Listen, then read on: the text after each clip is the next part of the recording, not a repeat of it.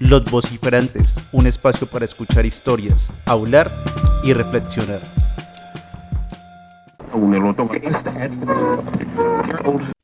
En esta ocasión nos acompaña Baltasar, un campesino de Mistrato Risaralda, quien nos contará las historias del conflicto armado en su territorio.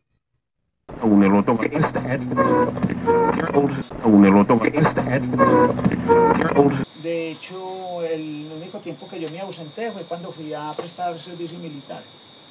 Ay, ¿dónde le tocó? 18 meses. Eh, yo estuve en la infantería de Marina, en Cartagena. El entrenamiento fue en Coveñas y el traslado fue en, en Coveñas. Mm, No, casi todo el tiempo. Sí hubo un tiempo de, de una paz relativa, claro, um, pero yo estaba muy niño, casi ni me acuerdo. Eh, eh, por aquí estuvo el primer movimiento guerrillero, pero no fue como tan, tan asentado, tan fuerte que fue el M-19. De hecho, yo era muy chino cuando, ay, que se tomaron administrador el M-19. Ya entraron a negociar, pero no por acá, entonces ya no volví a ver guerrilla.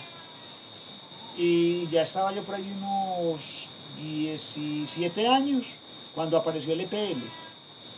Empezó allá a aparecer la cantidad de guerrilla. Incluso hubo un poco de dificultad para, para entrar a, a prestar el servicio mío, que porque iba de una zona guerrillera y pues me fui a prestar servicio porque pues la verdad uno es joven y la ignorancia, el desconocimiento, las armas. Pero entonces yo veía la guerrilla y yo le dejaban a uno coger los fusiles y todo y eso. Pero eso sí, tuve yo claro que a mí la guerrilla no me gustaba. Porque yo de- lo que yo quería era como vivir la experiencia, pero regresar, porque lo mío siempre fue, y lo que yo siempre quise fue tener un pedazo de tierra. Ese fue pues como el, ese fue el proyecto mío de vida. De hecho yo estudié, hice un año de bachillerato en Mistrato. Y, y no, tampoco, y me iba bien en el estudio. Dicen que era inteligente, los, los compañeros de estudio todavía me recuerdan, ay, usted era el, el Pepa, porque me iba bien, pero no, lo mío fue el pedazo de tierra.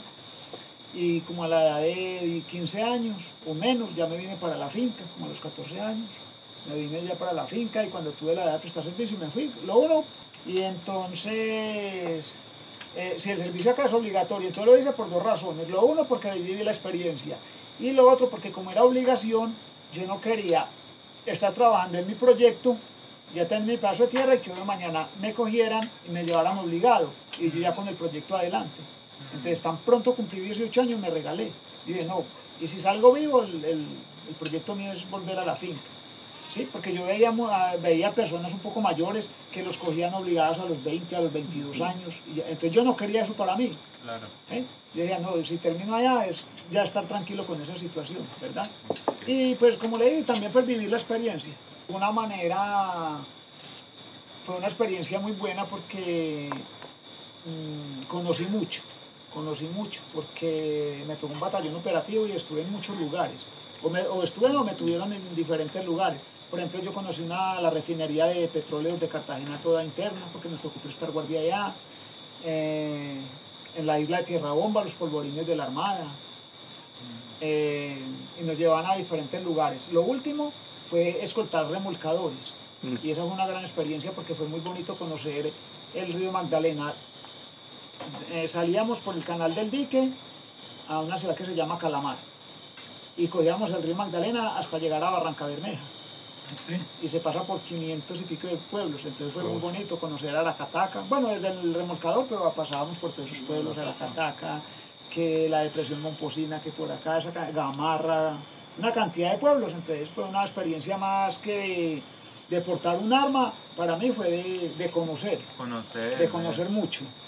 Y, de hecho, por fortuna, nunca hubo un enfrentamiento, nunca pude decir que lastimé a alguien ni nada, por suerte. Por fortuna no me tocó hacer uso pues, de las armas. Y terminé y para la finca porque me ofrecieron que me quedara allá. Que logré, eh, saqué pues buen- buena conducta allá. Pero no, el sueño mío era ese y ese fue el tiempo que me ausenté acá de la finca y el resto toda mi vida acá.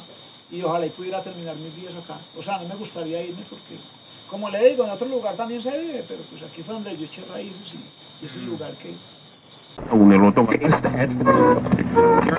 Y claro, tocó vivir toda esa violencia, lo que usted me preguntaba ahora. Entonces cuando, cuando los más o menos 17 años llegó lo que fue el EPL. todos esos actores armados que han habido tanto de derecha como de izquierda, porque yo no voy a sacar la cara por nadie, porque aquí tan asesinos han sido los de la izquierda como los de la derecha. Mm, Tan asesinos han sido la guerrilla como ha sido el gobierno. Claro. Esos son, son iguales de asesinos, eso ahí no hay por quién sacar la cara. Eh, ento- y claro, toda esa violencia, uy, eso fue una cosa muy horrible, claro, ojalá y eso nunca volviera. Bien o malo, como haya sido, lo que hizo ese señor Santos para mí estuvo bien, llamar a esa gente a negociar, Mm. porque fue lo que verdaderamente trajo la tranquilidad acá a la región, digamos que la paz, porque cuando ese otro señor Uribe, pues lo único que habían eran muertos y muertos. Eran esos enfrentamientos por todo eso y, y eso mataban campesinos que se dejaban involucrar en, en el conflicto, los, unos los mataba el gobierno, otros los mataba la guerrilla, los enfrentamientos entre ellos, morían guerrilleros, hijos de campesinos, morían soldados, hijos de campesinos. O sea, es que yo no estoy ni para acá ni para allá. Lo único que sé es que la guerra no es buena. La guerra para mí no es buena. Y para mí los dos bandos han hecho mucho daño. Todos dos, tanto el gobierno como la guerrilla, lo único que han hecho es hacer daño. Pero eso fue muy duro, yo sí digo, ojalá eso nunca volviera porque, porque eso fue una situación muy dura, muy compleja. Era mucho el miedo, el temor, eso fue muy duro. Pues a veces pasaban por ahí la guerrilla y se llevaban cinco disparos de panela. Pero entonces el temor era, y, el miedo era porque lo que sí tenía de costumbre la guerrilla era que de- en un momento dado cogían la casa de uno y la volvían un campamento. O sea, llegaban y se quedaban. Llegaban en horas de la tarde y se quedaban a amanecer ahí, o se quedaban todo el día. Mm, Y entonces Mm, no sé, o no sé no, porque como tanto habían infiltrados como en, eh, en la guerrilla, del ejército en la guerrilla, y de la guerrilla en el ejército, entonces ya uno se iba para el pueblo y el ejército tenía sus retenidos por ahí arriba, y, ah, vea que en la guerrilla, en su casa estuvo la guerrilla, que esto y que lo otro, que si llegamos y encontramos guerrilla que no respondemos ni por usted ni por sus hijos, y uno con los hijos de 5 y 7 años, y otro desgraciado diciéndole eso y uno sin tener la culpa. Mm, Entonces era muy complejo, era muy difícil. Entonces era pues ese, ese miedo, ese temor. Y, y, por ejemplo la guerrilla decía, y llegaban, y si uno no era bien amable, antes más, más volvían o más se quedaban. ¿Sí? Y había gente que les decía, venga, pero es que usted me perjudica. Ah, pues si lo perjudicamos, entonces vayas. Entonces, eso no, no, la guerra nunca es buena. Para mí la guerra no, y ese conflicto fue muy duro. Ah, no, y la región, la, más de la mitad de la gente se desplazó, más de la mitad de la gente se fue. Se iba uno para el pueblo, cuando, ah, un cadáver por allá, ah, ¿quién? Ah, un amigo que había, un vecino que conocía, ah, por él lo bajaron del carro anoche y lo mataron. ayer. no. Sí, no, eso no, eso fue muy cruel, eso fue una cosa muy cruel.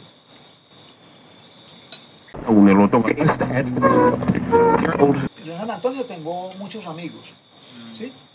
Mm, Y entonces hay, hay un amigo con su esposa, y entonces habían veces me invitaban que subiera por la noche a hacer una, una comida, a comer. Entonces cuando empezaron lo- los acuerdos de paz,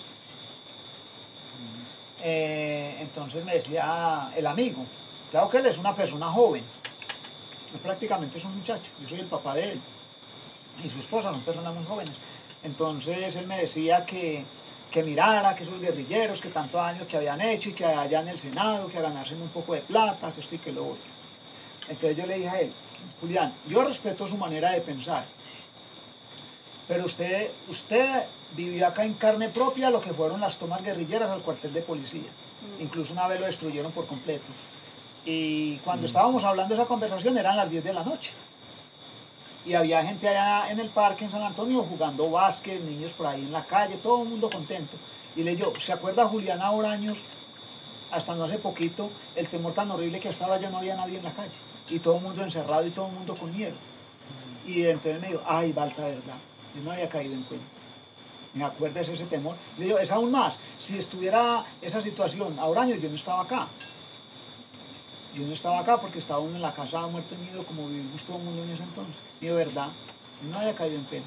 En cambio, ya estaban en el Senado, allá lo que le dijo ahora Manuel, allá los cogen, los absorben y ni llueve ni truene. Por lo menos dejan de disparar fusiles. Yo prefiero verlos allá ganando plata, haciendo nada, que no disparando fusiles.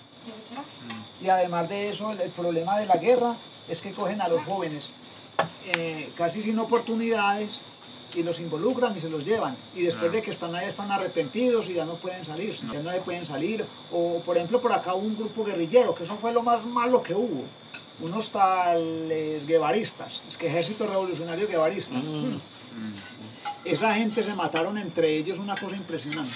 Eso, qué pesar, cada rato no mataban sino gente. Ah, pero eso mataban gente que daba miedo. Por lo que yo le digo, llevaban pelados y peladitas muy jovencitas y claro, se aburrían, entonces se intentaban escapar y venga para acá y no los ejecutaban. Pero eso mataron gente en cantidades. Y tenían una estrategia muy, muy audaz para, para convencer los pelados. Por ejemplo, como a, como a los hijos míos, por decir algo, entonces les mandaban, de las muchachas que habían allá, les mandaban muchachas bonitas a que se los conquistaran. Ah, Y donde había muchachas bonitas, mandaban de esos pelados jóvenes a que se las conquistaran, así los arrastraban. Y a muchos de esos jóvenes los asesinaban y los enterraban en esas montañas. Cuando ya, como le digo, se querían escapar. Por eso yo sí tenía algo claro. Y yo, porque me quería ir a prestar servicio, era por eso. Oye, si, si, si a mí no me gusta y logro salir con vida, puedo regresar a la casa. Eso sí tenía yo claro desde muy temprano. Y como le digo, lo que sí pues había ignorancia en mí, pues uno veía a toda esa gente armada y no pensaba que eso era algo muy agradable. O sea, por ignorancia, por desconocimiento, por falta de educación.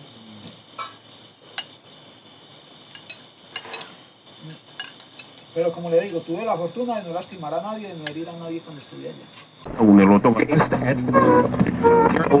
Después de, lo- de jurar bandera, sí. Antes no. Uy, no, no, no. Eso, eso todo, pues yo era flaco de por sí. Pero esto era hundido, esto era así horrible, morado, que porque nos decían que no teníamos derecho a comer. Y mucho ejercicio. Los primeros tres meses. Ya después de los tres meses, sí, ya era muy bien la comida. Antes del juramento de bandera no tienes derecho a comer. ¿Y qué les daban ahí? Ni a dormir. Ya. Que porque uno ya no duerme, que únicamente descansa, que uno ya no come, que únicamente se alimenta. O sea, es una mentalidad toda estúpida. No, pues a uno le daban comida normal, normal, lentejas, mm, no sé, eh, frijoles y así, pero eso eran unos poquiticos. Y yo toda la vida he comido mucho. Yo soy así flaco, pero toda la vida he sido de muy buen comer. Y entonces era muy duro porque a las cinco y media de la mañana nos daban un pancito, pero pequeñitico, lo más pequeñito que usted consigue todavía, con una salchichita y medio pocillito de chocolate. Y corra y corra hasta las once y media de la mañana que era el almuerzo, otro poquitico. Eran Tres meses unas cucharaditas de arroz y un platanito sancochado y un, pedacito de carne, a veces sin poderla comer, eso era horrible. Pero también, sí, hubieron cosas buenas, pues la, la experiencia de conocer mucho. Mm. Pero pues si hoy tuviera la experiencia, el conocimiento que tengo, no iría. Ya no iría. Pero grandes pensadores dijeron, la experiencia nos llega cuando ya no sirve para nada. La caña la introdujeron hace por ahí, según eso, por ahí unos más de 80 años. La introdujeron O sea que desde niño usted siempre estuvo con caña al lado. todo el tiempo.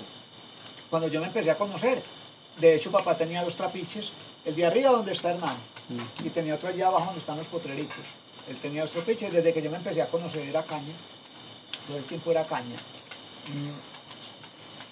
Pero eso la trajeron que los, dicen que los colonizadores, los invasores de Antioquia que entraron a invadir la región, eso la trajeron ellos, la caña.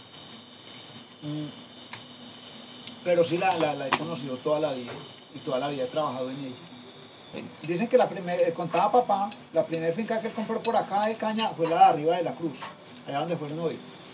Y era con cilindro y caballos. Un cilindro es una maquinita, pero un palo enorme y unos caballos ahí.